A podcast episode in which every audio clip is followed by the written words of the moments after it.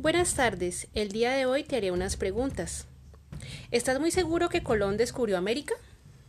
Mm, los españoles llegaron a América el 12 de octubre de 1492, buscando una ruta para llegar a Asia y de esa manera poder comerciar con las Indias.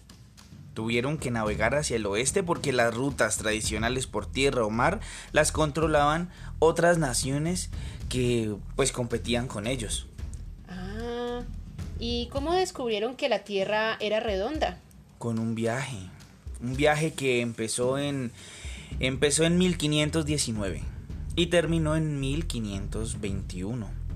En la expedición de Magallanes y el Cano, que logró completar una vuelta al mundo. En realidad, unos sabios griegos como era este Eratóstenes eh, ya lo había descubierto matemáticamente, pero no pudieron demostrarlo porque no realizaron los viajes más allá del Mediterráneo.